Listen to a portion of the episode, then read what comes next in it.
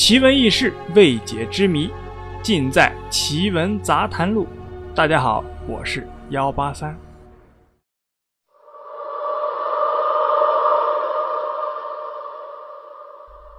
六月十六日晚上十点钟的时候，于洪杰等人回到了位于雅克什西南方向的红旗沟农场。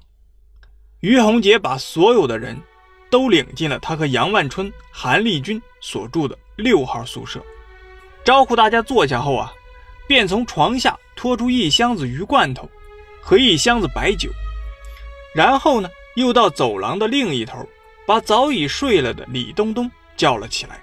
让他过来一起喝酒。这个农场啊，共有二十一名场员，除了于洪杰、韩丽君、杨万春和李东东外，其余的全部是女的。两轮酒过后，十个人就喝掉了四斤多白酒。当王守礼、李东东、包达山、杜晓峰、李亮明等人表示不喝或者不能喝时。于洪杰、杨万春、韩立军三人就强迫他们喝，而且必须一口干。这几个十六七岁的孩子在这种情况下只好喝下去。三轮一过，就有四个人呕吐起来。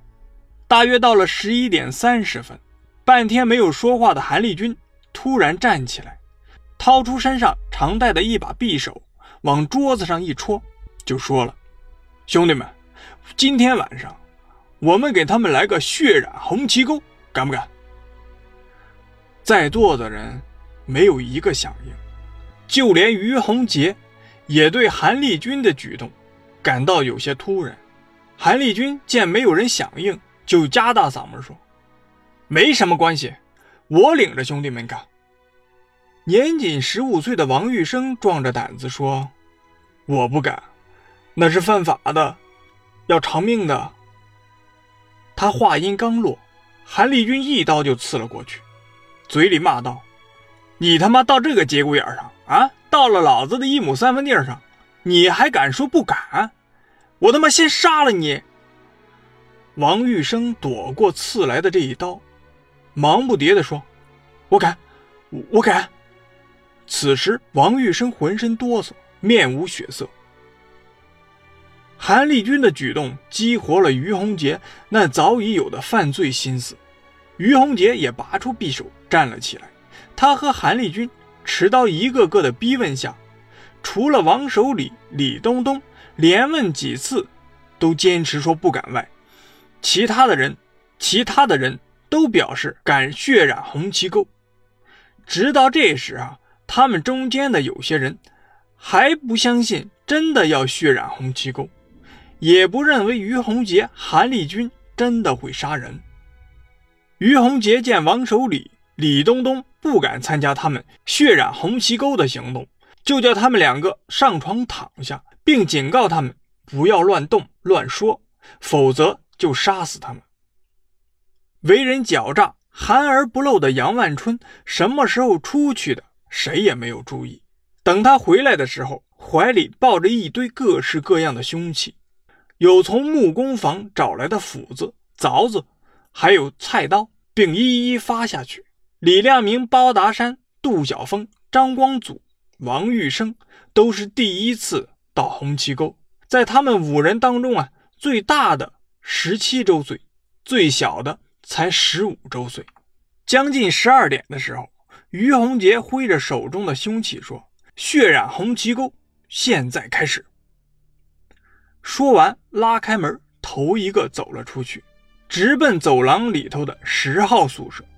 其他罪犯都紧跟其后，有的打着酒嗝，有的摇摇晃晃的扶着墙往前走。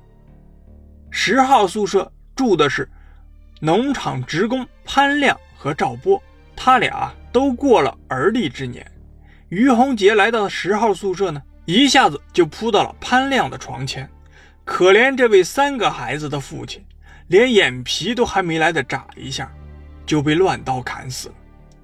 赵波还没反应过来，就被刺中了脖子，紧接着就是菜刀劈，斧头砍，杀死十号宿舍的潘亮和赵波后，在于洪杰和杨万春的带领下，八个人又冲进了八号宿舍，杀死了五十岁的厂员王元璋，二十二岁的农工孙贵和孙贵刚上初中一年级的弟弟孙友。十号宿舍和八号宿舍的嘈杂声惊醒了睡梦中的农场指导员王化忠。他披上衣服，举着蜡烛，站在走廊里，大声地问道：“哎哎，深更半夜的，吵什么？”听见王化忠的喊声，杨万春也来到走廊上。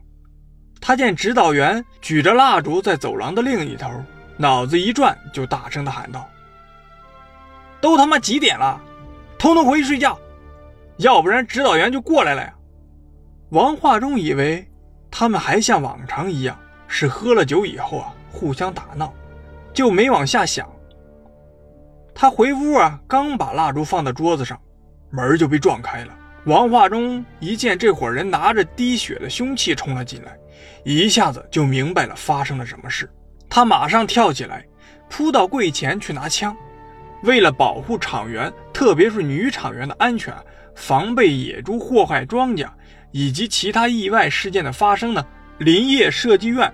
武装部呢，为知青农场配备了一支五六式步枪和三十发子弹。可是没等王化忠啊摸到枪，就被八个人杀死在那里。这位参加过中越自卫反击战的转业军人，来这里工作还不到二十天的时间，就不明不白的死在了乱刀之下。杀死指导员王化忠后啊，于洪杰把那支枪拿到了自己的手里。把枪刺给了别人，前后不到十分钟的时间，于洪杰等八人就把住在队部里的所有男人全部杀死了。而后呢，他们就从队部后门来到食堂，准备去杀掉两位临时工吴文发和何俊民。因为要过星期天，为了给大家改善生活，食堂杀了一头猪，煮了不少的肉在锅里。所以，睡在厨房里的吴文发和何俊民，除了把门插上外，还用一根碗口粗的木头把门顶住了。于洪杰试探了几下，都没把门推开。杨万春见状，上前用力踢着门，里面的人呢被惊醒了，就问道：“谁呀？干什么？干什么？指导员病了，我给他找点水。”杨万春回答说：“吴文发刚把门打开。”就被韩立军用枪刺刺倒在地上。于洪杰叫杨万春和韩立军领着人继续血染红旗沟。仅仅一个多小时的时间，红旗沟农场除了知青以外的十六个人就被八名歹徒全部残杀。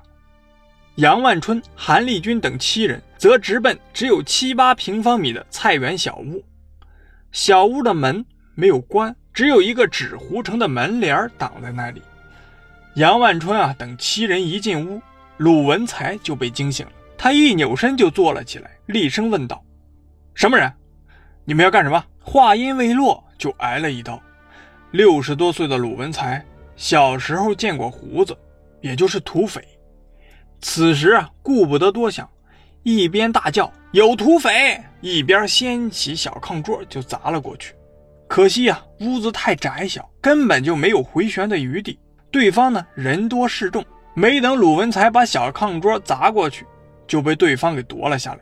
鲁文才手中什么也没有，只好龟缩在炕角。杨万春、韩立军跳上炕去，对着鲁文才一顿乱砍，把他从额头到下巴砍得如同肉酱一样。与鲁文才同住的胡喜成，听鲁文才喊有土匪。可没容他坐起来，就被当头一棒打趴下了。紧接着，胸部、腹部就被连刺数刀，痛苦地呻吟了几声，就断了气。从菜园小屋出来，韩立军等人从菜园小屋出来，韩立军等人正要回队部，被杨万春拽住。杨万春说：“先别回去，还有老杨家。”说完。杨万春就领着韩立军等人向距农场几百米之外的单门独户杨向成家奔去，杀死了四十多岁的杨向成，还有他的媳妇儿、两个还未到上小学年龄的儿子，和老杨年过七旬的双亲。仅仅一个多小时的时间，红旗沟农场的十六条生命就被于洪杰等人全部残忍地杀害了。从杨家出来后啊，杨万春和韩立军等人从杨家出来后，杨万春和韩立军等就来到了女厂员住的一二号宿舍。休息了一会儿后呢，在杨万春的提议下，他们又到各个房间去补刀。用杨万春说的话。杀人就要头点地，一个活口也不能留。在于洪杰的指使下呢，韩立军带着几个恶魔挨个房间翻箱倒柜，对死者也一个个的挨个搜身，手表、钱、粮票，凡是他们认为有用的、值钱的都要，将公司财物洗劫一空。半个小时以后，他们又回到了一号宿舍，于洪杰。找来了纸和笔，写起了遗书。其他人呢，也是纷纷效仿。最后，只有于洪杰算是写完了。韩立军抄了一份。他俩把遗书啊交给了女厂员赵丁芝。于洪杰自己则带着几个人去砸农场的仓库，把全部的四箱炸药都搬到了一号宿舍。接上了杨万春带来的雷管和导火索，随后呢，于洪杰又叫人搞了点汽油来。